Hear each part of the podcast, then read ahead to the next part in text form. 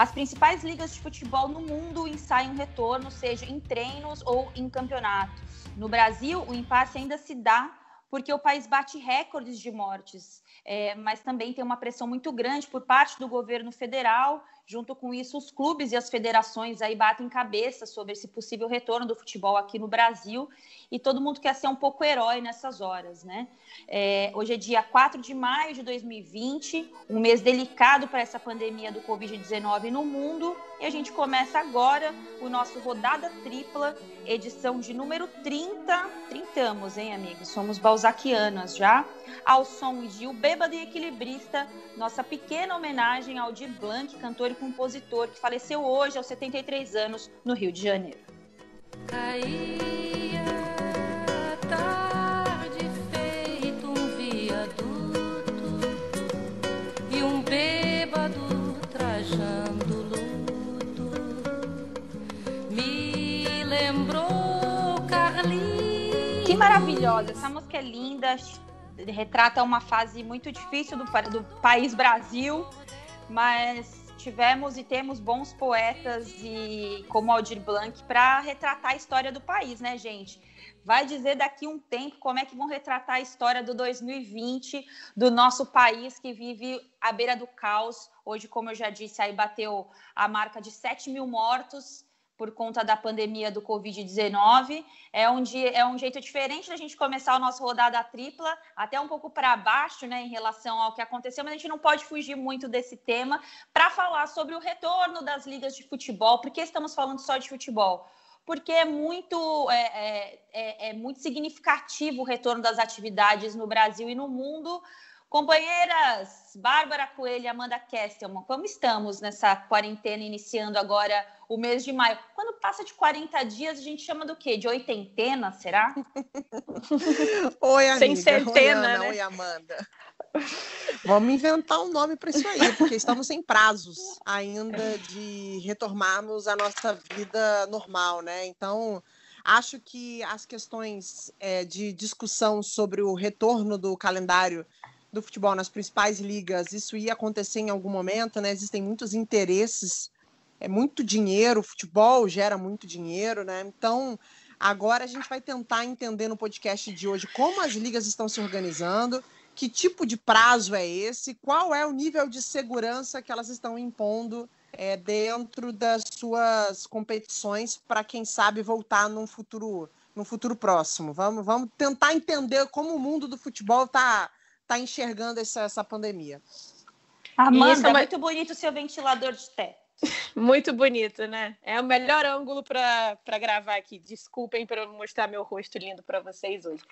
Mas é, a gente está numa nessas semanas, né, as próximas, é, eu sei que muita gente critica, ah, toda hora falam que vai ser, mas é, é evidente que a gente está chegando no pico da curva aqui no Brasil, apesar de todo o isolamento social ter achatado, de certa forma, a gente está chegando no pico. A, a pandemia chegou depois no Brasil do que chegou na Europa, e na Europa isso ainda está sendo discutido muito, como voltar ao futebol.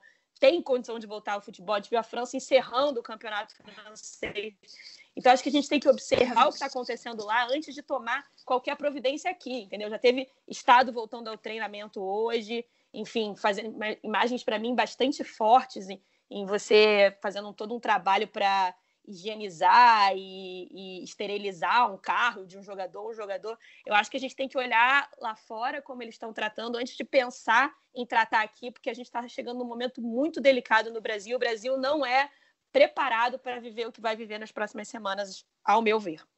Perfeito. Hoje temos um time nobre de convidados aqui no nosso Rodada Tripla. É, chamamos até colegas que nem são do esporte, mas que vivem uma realidade que pode ajudar é, a gente entender um pouco esse momento como o maravilhoso Rodrigo Carvalho, correspondente da TV Globo, mora em Londres, para gente, para abrirmos os trabalhos nesse rodada tripla. Rodrigo fala em que pé está a volta da Premier League, mas mais do que isso, né? O contexto, como foi feita essa leitura desse possível retorno em Londres, né? A gente pode ter uma boa pista sobre a volta da Premier League, o campeonato inglês, essa semana, na quinta-feira agora é quando o primeiro-ministro aqui do Reino Unido, Boris Johnson, fala se vai ou não começar a relaxar o isolamento obrigatório. que dura sete semanas já.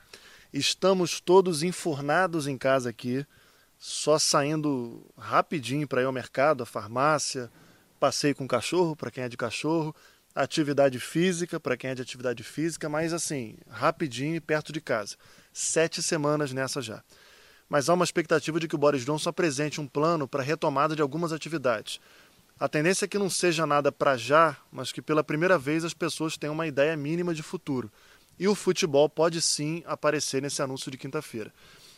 O que se discute hoje aqui é uma possível volta da Premier League em junho, meados de junho, mas com portões fechados e em estádios neutros. Poderiam, inclusive, ser estádios em lugares mais afastados até, para evitar a aglomeração de torcedores do lado de fora. Essa discussão está deixando muito jogador preocupado. Um bom exemplo é o Agüero, atacante do City, do Manchester City, que disse esses dias: Olha, eu estou com medo. A maioria dos jogadores que eu conheço está apavorada porque tem filhos, família. Uma das ideias que passa por esse ponto é que quando a Premier League voltar, os clubes fiquem isolados em hotéis. Isso durante todo o tempo que falta para acabar a temporada seis semanas. Seria uma forma de controlar melhor a situação. Os jogadores não voltariam para casa com risco de infectar ou de ser infectado por alguém da família mas basicamente é um debate que depende do governo. A Premier League fala que vai seguir os protocolos do primeiro-ministro. Para vocês terem uma ideia, é um país que vive uma situação muito difícil ainda. Né? Durante muito tempo a gente viu a, a, uma realidade gravíssima na Itália, depois na França, na Espanha. O Reino Unido já passou a Espanha e a França no número de mortos, mais de 28 mil, e deve passar a Itália essa semana. Então, discutir a volta do futebol em meio a essa situação, está gerando um certo desconforto por aqui. Acho que a crítica mais contundente veio do ex-zagueiro da seleção inglesa, o Gary Neville, que disse que essa é uma discussão meramente econômica, que não pode ser assim. Ele chegou a perguntar: algum jogador ou integrante de comissão técnica vai precisar morrer? Qual risco estamos dispostos a assumir? Então, assim, muita gente, claro, está doida para ver um jogo na TV. Eu estava aqui em Londres vivendo um amor inventado pelo Tottenham, indo ao estádio, adorando todos nós com muita saudade, né? Que falta faz o futebol, mas é preciso entender primeiro a situação do Reino Unido hoje, muito séria ainda, e principalmente se colocar no lugar dos jogadores, de todo mundo que vai precisar ir para o estádio, na verdade, né, para fazer o jogo acontecer, e se colocar no lugar das famílias dessas pessoas também, né? Então, vamos acompanhar. Abraço para todo mundo que está ouvindo Rodada Tripla. Prazer estar aqui. Bom programa e um beijo para vocês. Que homem incrível, né? O pai do Biriba. Rodrigo Carvalho está de parabéns. Ele merece Muito. palmas e o Tocantins inteiro, inclusive. e, ele Cara, falou: a pergunta do Gary Neville é a pergunta que todo mundo tem que fazer por todos os países do mundo. Vai precisar morrer alguém? Gente, alguém se ferrar, um, jogo, um uma familiar de atleta, um massagista, um fisioterapeuta, para pararem de pensar unicamente na questão econômica? Fazer de 8 de junho a 27 de julho, né? Que é o que eles estão querendo fazer a Premier League, de 8 a 10 campos neutros, como o Rodrigo trouxe pra gente. E, e deslocamento, esses jogadores, essas comissões técnicas, eles não vão se deslocar, eles não vão estar se expondo, não vão estar expondo as famílias quando voltar. Enfim, eu acho que, ainda mais na Inglaterra, que tá, passou já, está prestes a passar a Itália, eu acho assim, é um pouco fora, é um pouco descolado da realidade demais pensar só nisso agora. Sou muito Bárbara Coelho, quais foram os dados que você levantou sobre o Reino Unido e a possibilidade do retorno da Premier League? Pobre Liverpool, hein? Que dó. Que, que dó. dó. Imagina, gente, agora esportivamente falando, que temporada do Liverpool. Você imagina um recorde absurdo ganhar a Premier League nesse formato pela primeira vez em sua história e as coisas acabarem desse jeito. Imagino que seja uma discussão recorrente nos grupos de WhatsApp da rapaziada lá em Liverpool. Falando que eu sou um pouquinho sobre o que eu apurei aqui, existe uma expectativa muito grande por lá que eles façam com que a final da Copa da Inglaterra aconteça. Para o futebol inglês, a Copa da Inglaterra ela é até mais importante é, do que a própria Premier League. Ela está para em uma questão de hierarquia, depois da Champions vem a, a, Copa da Inglaterra. Ela seria encerrada no dia 8 de agosto, tá? De acordo com a apuração que eu tive. Esse, esse é o, o panorama. E quando se discute o retorno do futebol por lá, se fala muito sobre as questões econômicas, como o Rodrigo colocou aí. Eu acho que isso é uma coisa que todo mundo aqui concorda, que isso não deveria estar acima da saúde. Mas eles levantam números e dados para revelar que são números que assustam o futebol da Inglaterra. A Football Association disse que se esse futebol não se encerrar em campo, se as coisas continuarem como estão, o prejuízo chegará a um bilhão de reais. Já coloquei em reais aqui porque eu não vou ficar fazendo ninguém fazer conta, né? Não precisa disso. O, o De Bruyne, o jogador do Manchester City, falou num retorno do futebol em duas semanas. O que está acontecendo hoje? O governo britânico ele tem um projeto, como o Rodrigo falou, e esse projeto se chama Projeto Retorno, tá? Como isso aconteceria? De 20 clubes na elite do futebol inglês, 14 teriam que estar de acordo com esse projeto retorno para que em duas semanas esses clubes voltassem a treinar, sendo que alguns já estão começando né, as suas atividades, já estão retomando, para que esse calendário se encerre no dia 8 de agosto, com, de repente, a final da Copa da Inglaterra. E aí, o que, que acontece? O que, que eles estão pedindo? Né? Olha, se a gente não tiver nenhuma definição na próxima semana, que até o dia 25 de maio a gente consiga bater o martelo. Ó, não temos mais calendário. Para que os clubes possam também se reorganizar para uma possível próxima temporada e para que as coisas sejam decididas então fora de campo. Qual é o maior problema? O maior problema são os clubes que brigam contra o rebaixamento. O Bringington, o West Ham, o Watford, o, Brown, o, o Bournemouth, o Aston Villa e o Norwich não estão de acordo em decidirem um campeonato desta forma.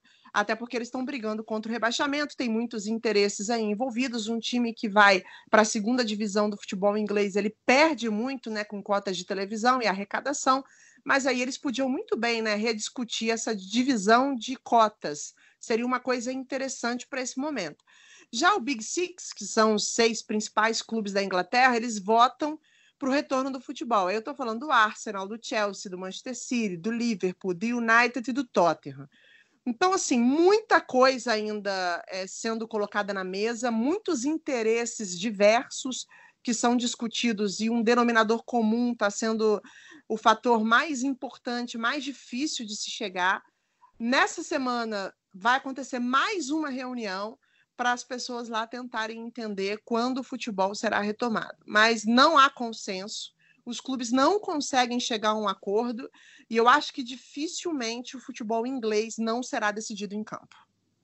Que coisa, né? Porque tem uma conta muito cruel de, se, de ser feita, e isso envolve todas as ligas, mas falando especificamente da, da liga inglesa, é que a questão econômica versus a questão é, sanitária, né, da saúde, porque a gente entende, a gente até falou sobre isso há dois programas, sobre hum, a dificuldade que é, é, pensar o futebol a partir do viés econômico, né? Como é importante a gente pensar. A Babi trouxe um, um dado super relevante em relação ao futebol espanhol, o peso do futebol espanhol para o PIB do país.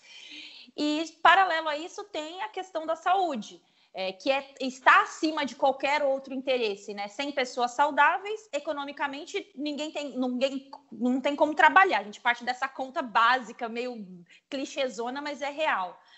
Então a gente pondera pelo esse lado econômico, mas enquanto não tem a evolução da questão da saúde, é, como é que se dá essa conta? Como é que se faz essa conta? O que, que dá para pensar? O meu maior receio hoje é os países ensaiarem esse retorno e aí aparecer uma segunda onda da pandemia é, no momento que a gente tem controlado, vê controlado na Alemanha, por exemplo, é, baixando as curvas aí em outros países. Essa é a, a conta que me faz, que eu, a, a, dúvida que me deixa com mais, com mais questionamentos, né? O ponto que me deixa com mais questionamentos, porque a gente emenda falando da Inglaterra, mas muito também em relação à Espanha, né? Porque a Espanha teve um pico altíssimo, é, envolvido com uma liga forte, como é a Liga Espanhola, com clubes na Liga dos Campeões, e a Espanha é, avalia o retorno do futebol, de atividades físicas, na verdade,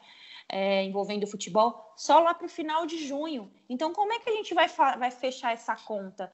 É, é cruel a gente pensar num certo egoísmo por parte das, das de quem pensa só nas finanças, ou só não, né? Mas principalmente nas finanças. O que, que vocês acham? Eu, eu, eu, tenho muita dificuldade, gente, de, de levar, não levar para o lado, para essa questão do, do descolamento da, da realidade. Eu acho que, é, quanto, é, acho que isso tem que ser colocado talvez em, em, em, a público, né, para a opinião pública, para as pessoas entenderem o quanto representaria é, esse problema financeiro, o quanto representaria para cada clube, o quanto a entidade, é, o futebol como comunidade mundial poderia se ajudar para evitar a exposição de mais gente, porque eu não consigo não, eu não consigo conceber é, isso ser uma a questão comercial ainda ser tratada como uma questão maior do que do que a vida. Eu acho que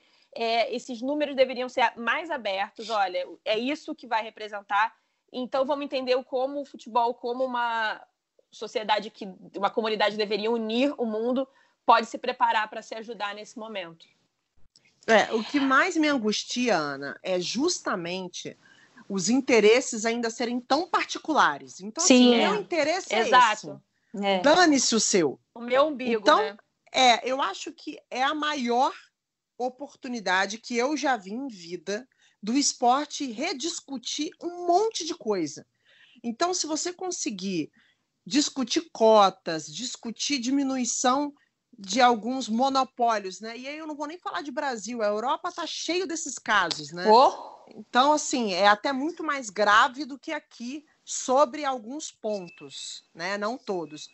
Mas se a gente começar a pensar no interesse de voltar ao futebol como um todo daqui um tempo, quando todo mundo tiver com segurança, quando a gente tiver mais informações com a vacina, e nesse momento agora, a gente tirar um pouquinho do nosso e dar para o outro, eu tenho certeza que o estrago não vai ser tão grande assim. Eu acho que a dificuldade que eu tenho é de entender o porquê que as discussões elas são tão polarizadas e por que no momento de crise, num caos tão grande como esse, as pessoas continuam pensando no próprio umbigo. Eu acho é, é quase impossível a gente discutir qualquer coisa sobre, um, sobre uma unanimidade, alguém vai ter que abrir mão de alguma coisa e chegar a um consenso. Eu acho que o consenso é repartir. Tem muito dinheiro na mão de alguns e pouco dinheiro na mão de muitos. Então, acho que é a hora das, das pessoas sentarem e abrirem mão de algumas de algumas coisas que são tão particulares para ela e de tão pouco interesse público, interesse para uma liga, por exemplo, de futebol. Perfeito frase clichêzão de um cara aí, um, um, cara famoso aí, o tal de Karl Marx, o capitalismo não é um fim, é um meio. É, esse cara e, é bom. Aproveitando, esse cara é bom, um ótimo pensador. Ele é parente daquele Burne Marx? Do Jardim? Tutupá. São muito bom, sério. É, avançando, gente, para vocês, para a gente não cair aí dessas piadinhas infames. É, Espanha também, né, Bárbara? Espanha passa por um processo muito cauteloso, porque no primeiro momento ali viu chegar da Itália a pandemia, né, do, da forma como chegou.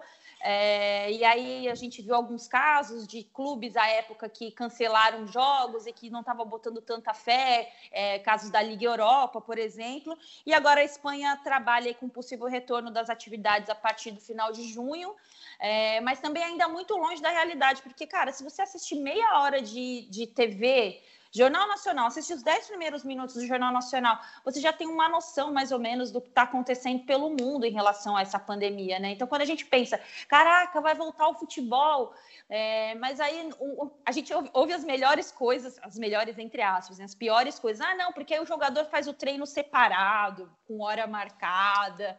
Small é, a groups. torcida não vai no campo, é, a torcida não vai no estádio. É, enfim, daqui a pouco a gente até vai falar do caso da Argentina, como é difícil pensar num futebol sem público no futebol argentino. Mas a Espanha também trabalha com essa possibilidade do retorno, e a Espanha foi um dos locais que mais sentiu com essa epidemia, né? Pois é, um dos países mais atingidos, com 25 mil mortes, mais de 25 mil mortes. Então, se discute o retorno do futebol lá. O primeiro-ministro Pedro Sanches, junto com os representantes da La Liga, tem feito reuniões também semanais para tentar entender o melhor cenário. E o que eles estão pensando nesse momento é: vamos testar os jogadores, tá? A gente testa todo mundo e a gente retoma as atividades em junho, provavelmente. Esse é o pensamento, assim, muito embrionário, porque colocar em prática depende de uma série de coisas, inclusive uma baixa nessas restrições de isolamento social que já está acontecendo na Espanha. As pessoas já podem fazer atividade ao ar livre, muito aos poucos ainda, mas a Espanha está começando a retomar a sua vida. Então, o que seria agora, né? Como eles pensariam o futebol? Ah, vamos retomar então, vamos retomar. Então, seria isso aconteceria em três fases. Primeiro, os jogadores é, retomam as atividades individualmente, isso deve acontecer já nessa semana, tá? Os jogadores em casa vão fazer suas atividades até o dia 18 de maio. No dia 18 de maio, os jogadores serão separados em grupos, para aí sim, tá? É, é, depois dia 18 de maio, depois de conseguirem se dividir em grupos, eles começarem a pensar em fazer com que o calendário retome duas semanas depois de todo o grupo conseguir treinar junto.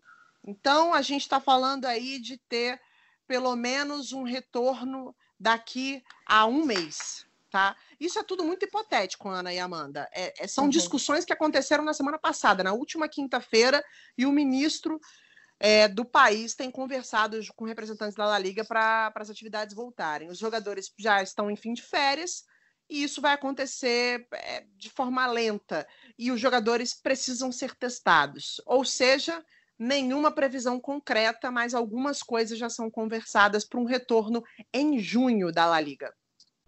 Lembrando que né, tem uma influência direta também na Liga dos Campeões, tem três times espanhóis na Liga dos Campeões, uhum. tem, é, enfim, tem as viagens, é, inclusive, o Bárbara Coelho, se o Barcelona não quiser tomar o ah, pau do Napoli ah, no segundo ah, jogo, ah. tudo bem, tá? Já, já, que já deu uma pipocada no primeiro, no segundo jogo a gente dá uma segurada para vocês aí, fica tranquila. ai, ai. Tá muito engraçadinha hoje, Ana Thaís Matos. O momento não é para piadas, tá bom? Só para Tá bom. ok. Eu tô em depressão. Okay. Eu tô em depressão total, porque ontem eu resolvi maratonar aqui na Netflix, aí eu fui ver o desastre do Barcelona, os 18 dias de desastre do ano passado, do ano passado, a eliminação para o Liverpool e a derrota na final da Copa do Rei.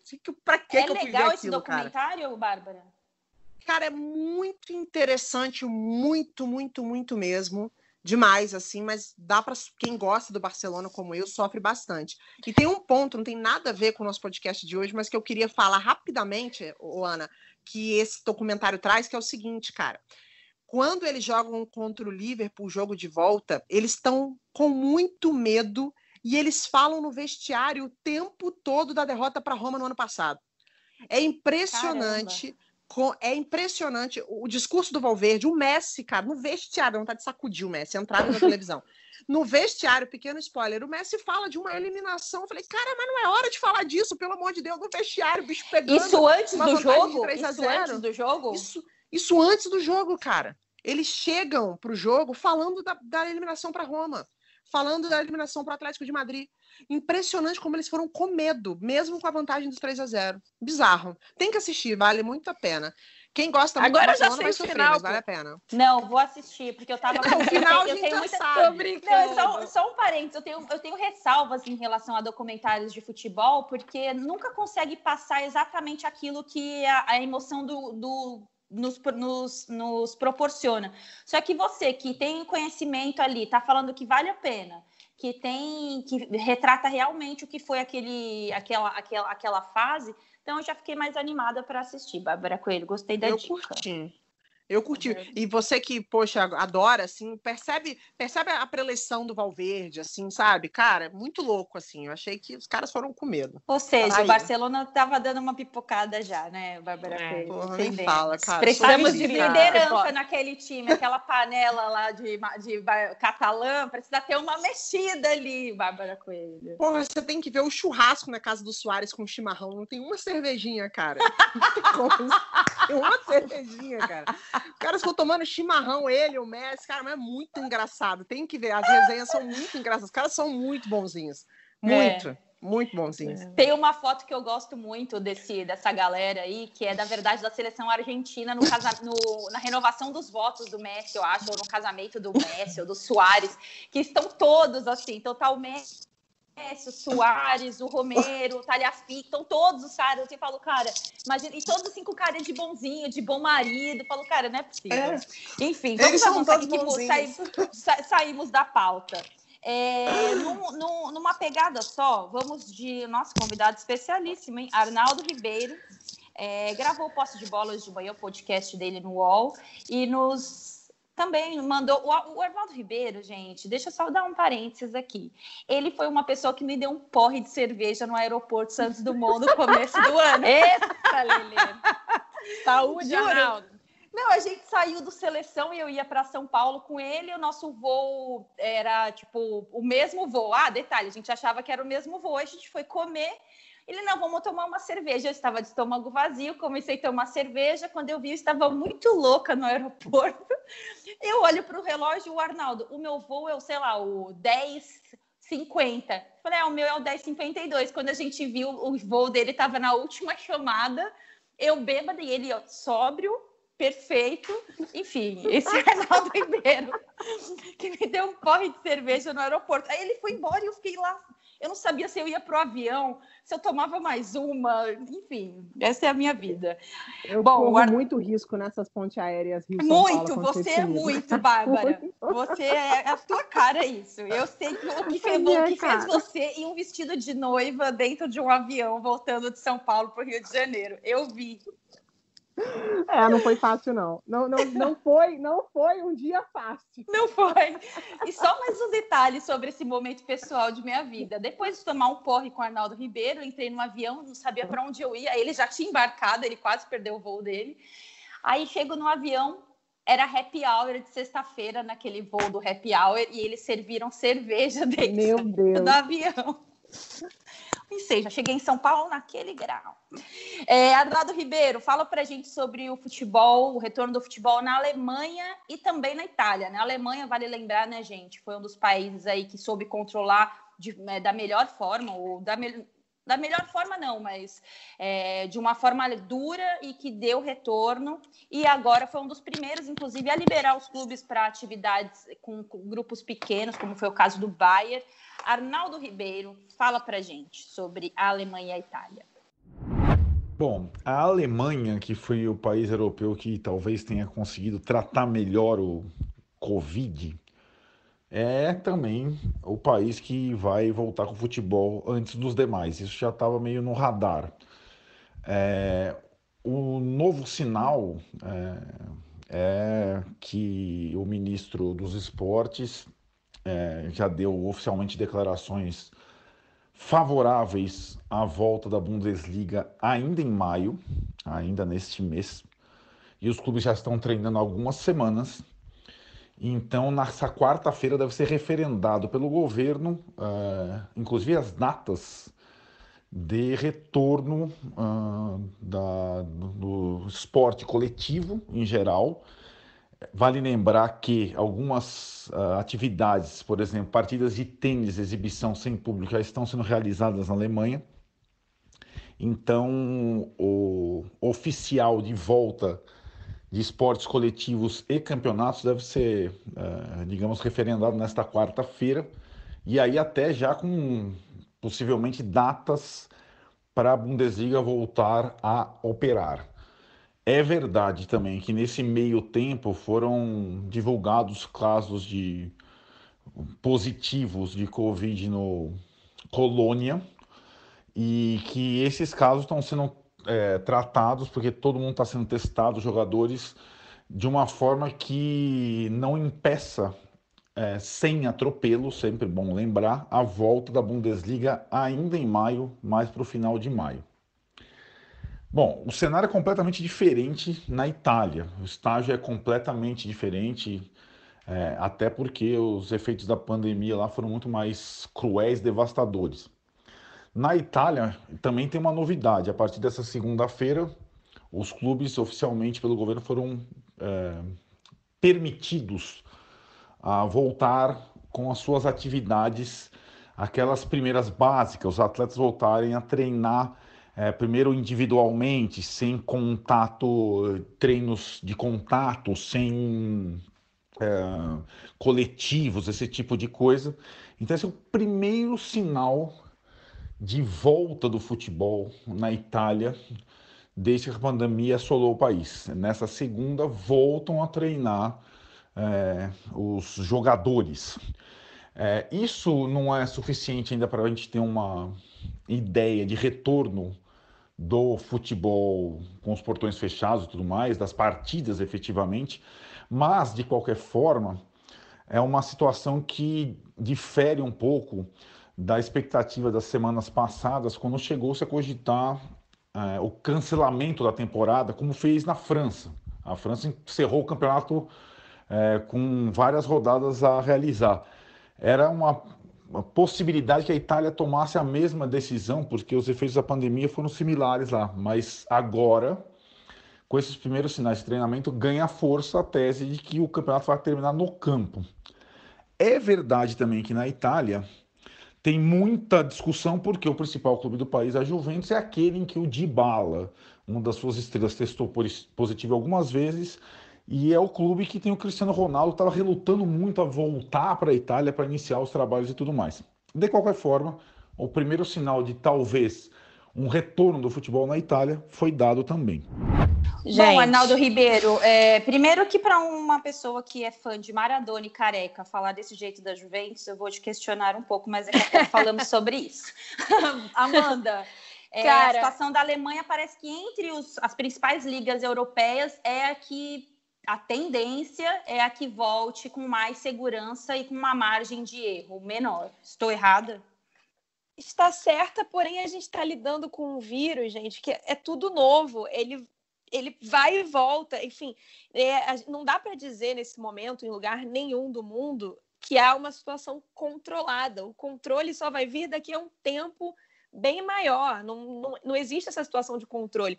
É, como o Arnaldo bem disse, vários clubes é, da primeira e da segunda divisão da Alemanha estão treinando desde, desde meados de abril, né, com pequenos grupos, enfim. Mas essa situação do, dos exames do Colônia, ela é muito emblemática, porque foi lá, testou, não, não divulgaram quem são o, os três é, membros da comissão técnica, envolvendo jogadores comissão técnica, que testaram positivo, mas há, há uma crítica muito grande é, que vem da Alemanha, porque só isolaram essas três essas três pessoas que testaram positivo, por exemplo, não isolaram todo mundo que teve contato. E eu estava lendo a entrevista de um meia é, do Colônia, essa, é, essa semana, publicada, traduzida e publicada pelo pessoal aqui do Globoesporte.com, e em que ele diz exatamente o que a gente conversava, que, que, que é, o problema não, não, somos nós jogadores estamos ali treinando, é que eu vou voltar para casa, eu tenho uma esposa, a minha esposa tem problema cardíaco, eu tenho filhos pequenos em casa, e isso é mais importante para mim nesse momento do que o futebol em si. Então, é, olha isso, é um relato de um jogador de um clube onde três pessoas testaram positivos durante esse, esse, momento de voltar a treinar. Então, acho que até mesmo a Alemanha, com esse tal cenário mais controlado, precisa ouvir o que esses jogadores têm a dizer. A gente reclama tanto, né, que os jogadores não se posicionam, mas eu acho que eles têm que ser ouvidos nesse momento, porque são eles, não jogadores só, jogadores, treinadores, comissão técnica, essas pessoas vão ser as que vão estar se expondo se o futebol voltar. E como bem o Arnaldo disse, é, quarta-feira está prevista essa reunião, né, essa reunião em conferência para decidir se a Bundesliga volta ou não. Eu ainda acho que é cedo, é minha opinião, até para a Alemanha. Mas vamos ver o que eles vão resolver, né? É, ainda sobre ah, o campeonato italiano que o Arnaldo citou, né, sobre o futebol na Itália, na verdade, é, não se pratica futebol na Itália desde o dia 9 de março, né, foi a última data do futebol no país. É, os 20 clubes da Série A italiana confirmaram que tem um plano de concluir a temporada ainda, né, tem esse pensamento em relação à atual temporada, mas o ministro de esportes é, italiano, Vincenzo Spadafora, já alertou que é cada vez mais estreita a necessidade desse retorno, né? E a UEFA, só para a gente resumir aí, fixou até o dia 25 de maio uma data para que cada país da Europa indique se vai encerrar os campeonatos sem complementos ou se vai indicar os seus e como vai indicar os seus representantes para os torneios continentais da temporada 2020-2021, Liga Europa, Champions League, né? Porque vai de acordo com a classificação de cada país. Lembrando que na Itália Napoli e Barcelona já fizeram a primeira partida das oitavas da Champions, né? Empate 1 a 1 com Barcelona. Calma, Bárbara Coelho. E tem a Juventus também, que perdeu o primeiro jogo para o Lyon por 1 a 0 é... E Arnaldo Ribeiro, esse negócio de Juventus, time mais importante da Itália, contesta um pouco, mas tudo bem. Brincadeira, gente. É, Amanda, temos França também, né? Temos França, já é sócio, né? Já é sócio. Gente, é impressionante como os homens bonitos, quer dizer, os bons jornalistas estão participando do Rodada Tripla hoje, né? E eu fico muito contente com isso. É, nós temos ótimos amigos jornalistas aqui. E agora tem Rafael De Angeli, direto de Paris, para falar sobre o futebol uh, na terra de Macron. Oi, Amanda, Bárbara, Ana Thaís, um abraço para todo mundo. Aqui na França a gente já tem uma definição sobre essa temporada do Campeonato francês. Primeiro, o governo francês disse que não poderia ter mais nenhum tipo de aglomeração de pessoas, de até 5 mil pessoas até setembro e que não seria possível realizar o campeonato. A Liga foi na mesma direção, acatou e decidiu, portanto, encerrar a competição. O campeonato parou na 28ª rodada, faltava um jogo né, para completar essa rodada, então eles fizeram uma média de número de pontos conquistados por número de partidas mudou muita coisa, o PSG foi campeão, nono título nacional, Olympique de Marseille em segundo, Rennes em terceiro. Teoricamente, essas três equipes disputam a próxima temporada da Liga dos Campeões. Um destaque: o Lyon ficou em sétimo lugar e está fora, tanto da Liga Europa quanto da Liga dos Campeões. Tem uma chance de se classificar ainda, mas aí precisa vencer a Copa da Liga Francesa, que será contra o PSG. Falta só a final, assim como só falta a final da Copa da França também, mas a gente não sabe se isso vai acontecer.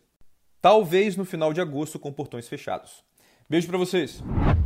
Que pique, hein, Rafael De Angeli? É. Gente, a França foi o caso que mais me chamou a atenção depois da Argentina, né? Como eles encerraram, decretaram o campeão, né? Uau, Paris Saint-Germain, uma surpresa. É, Novidade, mas, né?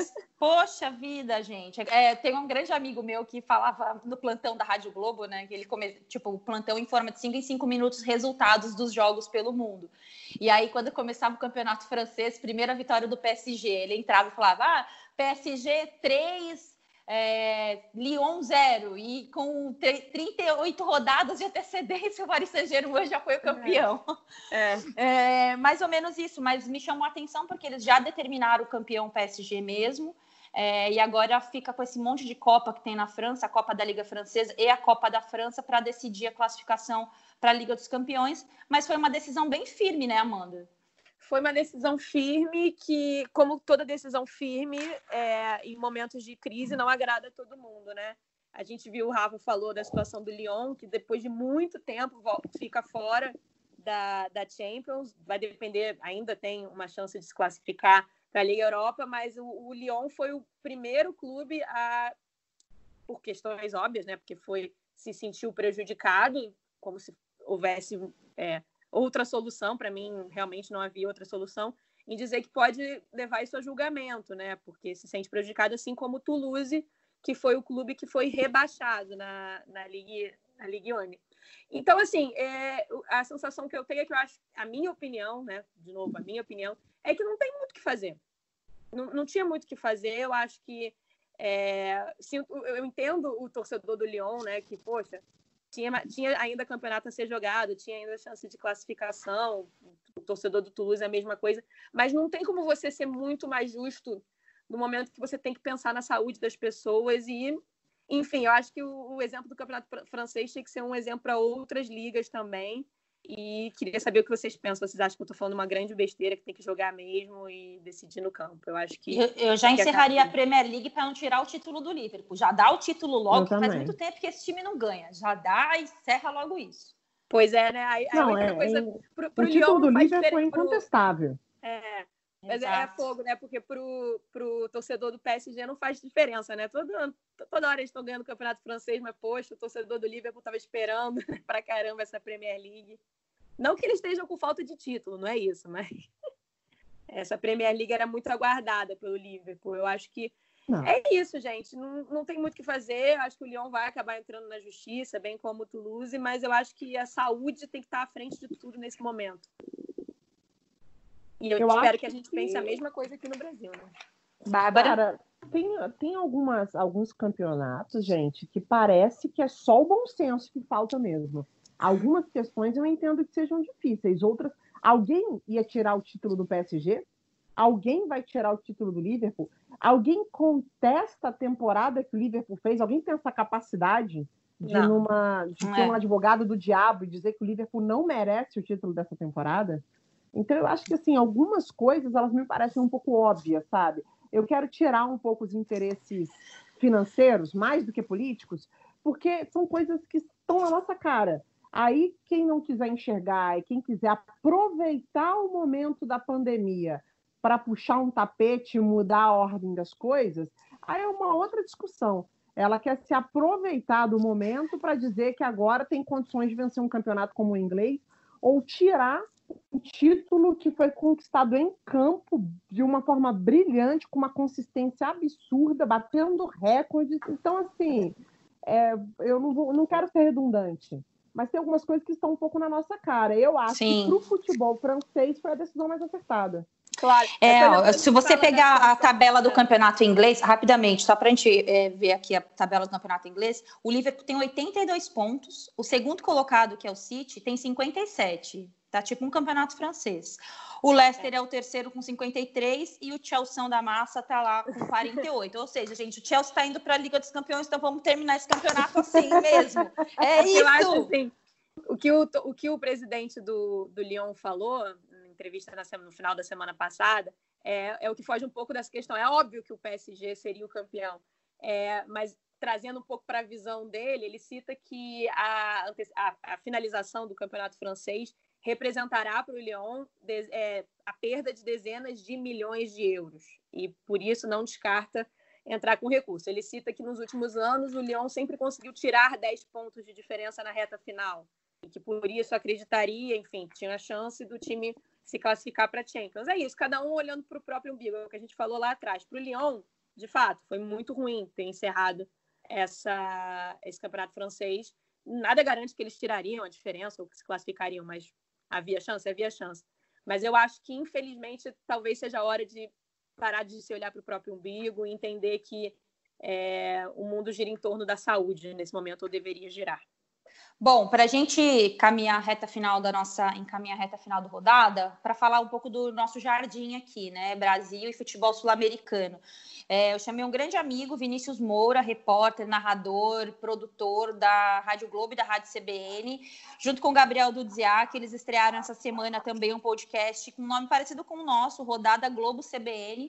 Na verdade, a ideia do, do podcast deles era bem parecida com o nosso, que era debater a rodada do futebol é, durante a semana, né, no, do, no futebol brasileiro durante a semana, mas sem a rodada, eles fizeram um levantamento incrível com gráficos do futebol sul-americano, do retorno das ligas no futebol sul-americano pelo mundo, né? Lembrando que Chile, Equador e Brasil são os países mais afetados com a Covid-19 aqui no nosso continente. É, e aí eles têm, cada país tem uma forma de enxergar o retorno das atividades. A gente tem um extremo, que é o caso do futebol argentino, que daqui a pouco a gente fala até rapidamente sobre isso, e o Vinícius Moura fala um pouquinho sobre esse levantamento muito legal que eles fizeram no Rodada Globo CBN essa semana. Bárbara Amanda e Ana Thaís Matos, minha parceira de muito tempo no Sistema Globo de Rádio. O Brasil está indo na contramão dos vizinhos sul-americanos ao debater o retorno do, dos esportes em meio a essa pandemia da Covid-19. Aqui a gente sabe que existe uma pressão do presidente da República, Jair Bolsonaro, para a volta, sobretudo, do futebol. Agora, aqui nos nossos vizinhos, vejam só, apenas o Paraguai tem data marcada para o retorno das atividades esportivas, dia 25 de maio. Só que a pandemia da Covid-19 por lá está controlada, segundo o governo do país. Recentemente, o presidente do Paraguai disse que não havia nenhum paciente internado em leito de UTI eh, com a Covid-19. Na Argentina, campeonatos de diversas modalidades foram cancelados e não se discute o retorno dos esportes por lá, incluindo o futebol, antes de agosto ou mesmo setembro. No Chile e na Bolívia, a perspectiva é de volta das práticas esportivas em junho, no Peru em julho. E no Uruguai e na Colômbia, não tem aí debate para a volta dos esportes antes de agosto. Interessante é que o presidente da Colômbia, o Ivan Duque, ele quer avaliar o que vai dar certo E o que não vai dar certo em outros países, aqui na América do Sul e até mesmo na Europa, para definir quando e principalmente como se dará o retorno das práticas esportivas. Equador e Venezuela não têm previsão. E essa pressa aqui no Brasil acontece em meio a uma crescente no número de eh, contaminados e mortos no Brasil. E se a gente se compara com o restante da América do Sul, enxergamos uma grande diferença na proporção da pandemia embora nós tenhamos uma população equivalente à soma da população dos outros países da América do Sul, o Brasil tem 84% mais mortes por Covid-19. Tem só um adendo aqui: a Venezuela é um país antidemocrático e não dá para a gente confiar 100% nos números que vêm de lá. Obrigado, bom programa para vocês. Bom, gente, que levantamento, né? Baita. É, acho que baita. É. A gente fez hoje uma. Um a, hoje é segunda-feira, né? Lembrando que a rodada é gravado hoje. A gente aqui no Brasil bateu a casa dos 7 mil casos, de, é, 7 mil mortes, né, em relação ao Covid. Até já deve ter passado esse número. É, mais de 21 mil casos confirmados. Então, é, é, é muito delicada a situação quando a gente vê uma pressão por parte do governo. E aí, tudo que a gente fala em relação ao governo nesse momento pode parecer algo muito. É, é, polarizado, revanchista, mas não é isso. São os dados é, que confrontam que, o que a gente tem vivido aqui no Brasil. Só para falar ainda sobre é, o futebol sul-americano, é, a Argentina aproveitou o momento para repensar o calendário. Já era uma demanda anterior à pandemia, repensar o calendário do futebol argentino. É, calhou de, nesse momento, já com o Boca Juniors campeão, eles repensarem e emparelharem, muito, muito provavelmente, a janela deles da Superliga Argentina, que deve mudar de nome, com, com a, a, janela brasileira, né, janeiro, dezembro. É, isso é uma mudança bem significativa, porque é muito confuso é, a forma como se organiza o calendário argentino de futebol. Quem tiver dúvida, tem um post muito bom no blog do Lédio Carmona é, sobre como isso deve se desenrolar. Ele fez um levantamento junto com o Sibila, né, Rafael Sibila, direto da Argentina, sobre essas mudanças do calendário argentino. Superliga já nem deve, já não vai mais acontecer em 2020, né? Já foi cancelada. É, deve acontecer só, deverão acontecer só as copas e ainda assim não está muito claro. Mas o futebol argentino aproveitou para pensar, é, repensar o seu calendário e de uma forma bem esquisita, já que não vai ter descenso esse ano, não vão, é, vão subir mais clubes, de 24 vão para 28. Ou seja, o futebol argentino aproveitou o momento para fazer uma reviravolta no calendário, e aí você pode questionar se é certo ou errado. Eu questiono muito, mas isso é papo para um, um outro rodada tripla. Mas a Argentina tem controlado, através do presidente Alberto Fernandes, de uma forma muito positiva é, a pandemia no país que, claro, é menor que o Brasil, mas independentemente do tamanho, o Uruguai e a Argentina têm é, entendido que a melhor forma do controle é um controle mais rigoroso e não fazendo piada e saindo para fazer aglomerações como em certos países chamados Brasil. É, só dois dados também.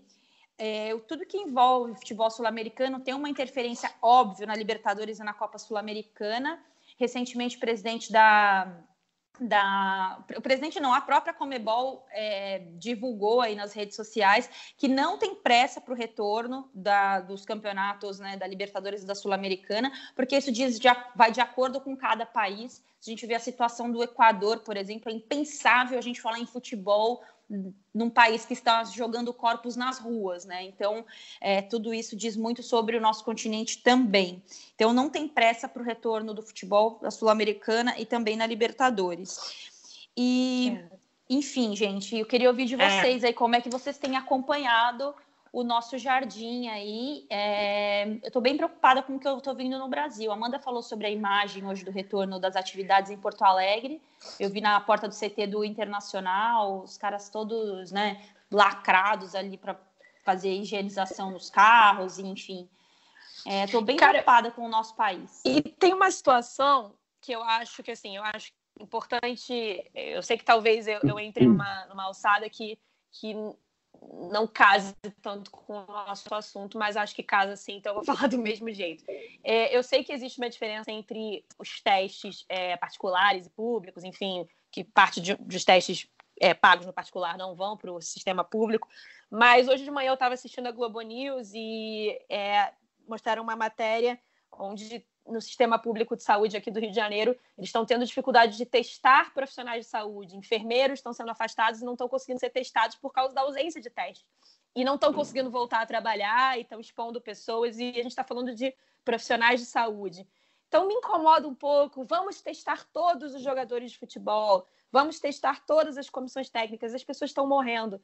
É, médicos não, que salvam vidas não estão sendo testados. Acho, eu acho que lidar com isso como ah, a gente vai testar, vai ficar tudo bem, a gente vai higienizar, vai ficar tudo bem, é praticamente, ao meu ver, jogar bola em cima de uma porrada de gente que está morrendo. Então, eu, eu, eu, sou bem crítica nesse sentido.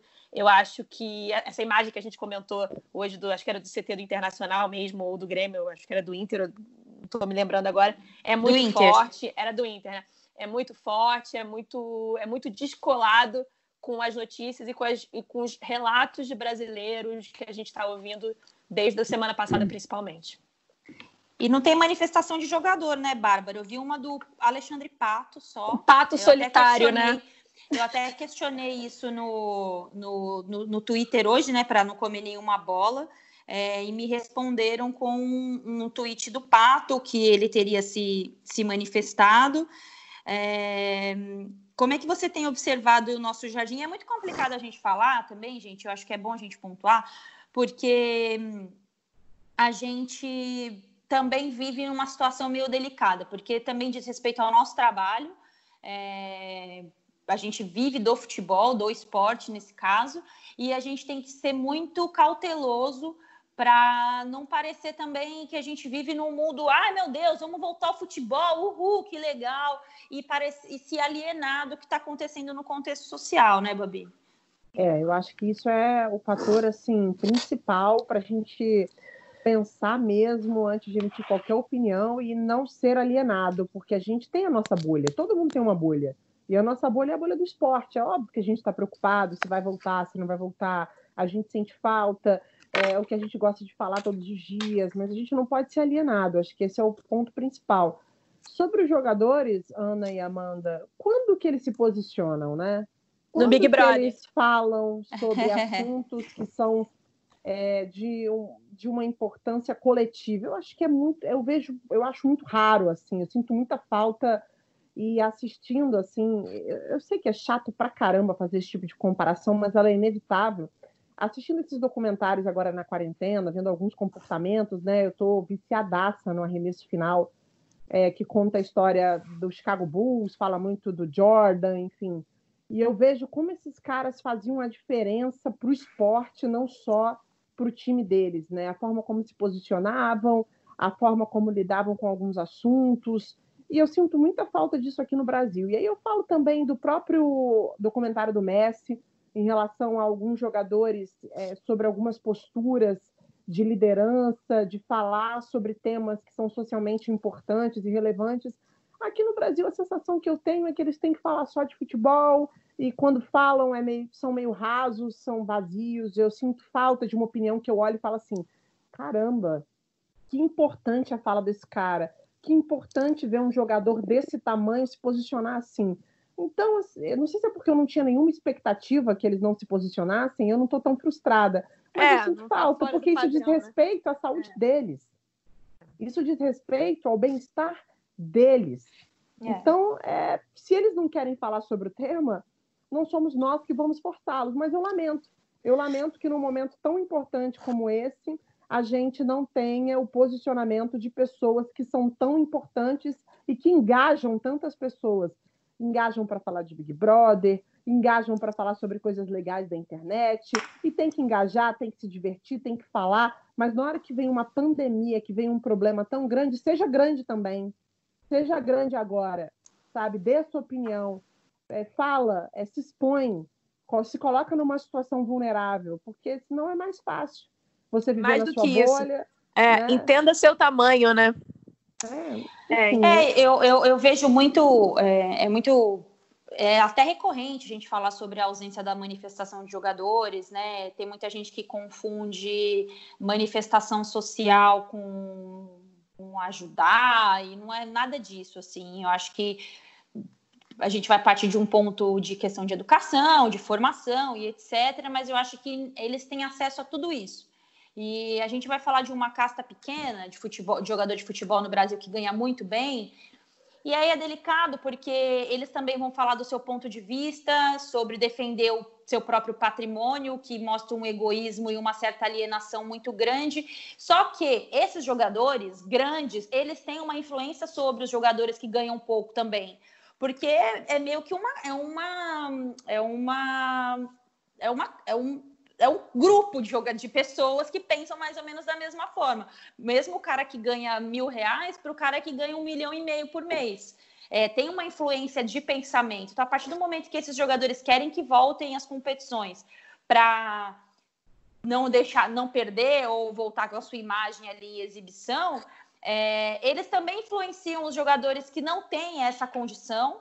E eu acho que é por isso que eu questiono muito, porque eles têm condições de se informar, de ouvir o Dr. Drauzio Varela e não precisa pesquisar muito não, gente. Olha o Dr. Drauzio Varela aí e, se manifesta a partir do que diz o Dr. Drauzio Varela. Não precisa ser nenhum expert, não precisa ler o Átila para ter uma, um pensamento maravilhoso, um pensamento básico. Vê lá o Dr. Drauzio Varela e se manifesta. Só que eu também vejo que eles têm muito receio dos embates com as federações. É, isso a gente vê agora nesse momento da pandemia, mas a gente também viu é, o caso do bom senso, como o bom senso naufragou, porque eles tinham medo dos embates que eles tinham, teriam com presidente de clube, federação, CBF, etc. É, e a gente vai tolindo, né, gente, é, o pensamento de jogador. Recentemente a gente viu alguns casos aí de como a gente passa, é, impede que eles se manifestem e a gente quer impor um pensamento elitista sobre como o jogador deve se manifestar ou não, o que é uma pena. Só para a gente é. amarrar, é, o tweet do Alexandre Pato foi o seguinte: a volta ao futebol, ele pergunta, estou com saudade sim de jogar futebol, mas eu, é, mas ao mesmo tempo sei o quanto prezo a minha saúde. Vejo essa movimentação que estão fazendo para voltar. Mas seria isso o melhor cenário hoje? Deixem a sua opinião. tweet do dia 29 de abril de Alexandre Pato sobre esse questionamento. Super então é polido mais alguma coisa, né? Mas, tipo, pensem, ele pelo é. menos jogou uma, bom, um, um, uma bombinha de pensamento ali. Tipo, é. cara, vamos refletir se é isso mesmo, se é o ideal para esse momento. Enfim, gente, é longo o processo, a trajetória é longa. É, cobro, a gente cobra sim manifestação desses caras, porque a gente viu na última eleição, quando eles queriam, eles se manifestavam. Manifestação política é diferente de manifestação partidária, que é diferente de manifestação social. Mas a gente sabe que quando eles querem, eles se manifestam, quando eles não querem, eles se fazem de alienado também. Exato. É isso. É isso, meninas. Então tá, é. galera. A gente vai encerrando a nossa rodada tripla, agradecendo as participações hoje dos nossos colegas Arnaldo Ribeiro, Rodrigo Carvalho, Rafael De Angeli, Vinícius Moura, as nossas pesquisas. Ah, rapidamente, quem tiver alguma dúvida sobre o porquê do futebol tem essa pressão grande para voltar no Brasil, podcast do Guilherme Pereira, Jogo em Casa, com Rafael Zarco, Martim Fernandes, super bem produzido sobre esse tema explica um pouco por que, que o governo federal está pressionando tanto para que volte o, o, futebol no Brasil. Teve até uma ligação do nosso querido, entre aspas, presidente da República, ao Renato, Renato Gaúcho, técnico do Grêmio, né, para falar sobre isso. Gostaria muito que o presidente ligasse para um médico, para o médico falar quando deve voltar às atividades no Brasil. É isso, galera. Obrigada, viu, meninas? Arrasamos. Obrigada, hoje, como gente. sempre. Se um cuidem. beijo, gente. Se cuidem. Saúde. Tem, Saúde. Tenho que fazer a assinatura do podcast agora, agora também. Não posso esquecer mais. Que Por esse favor, podcast amiga. tem. Esse podcast tem a edição de Bruno Mesquita e Maurício Mota, coordenação de Rafael Barros e a gerência de André Amaral.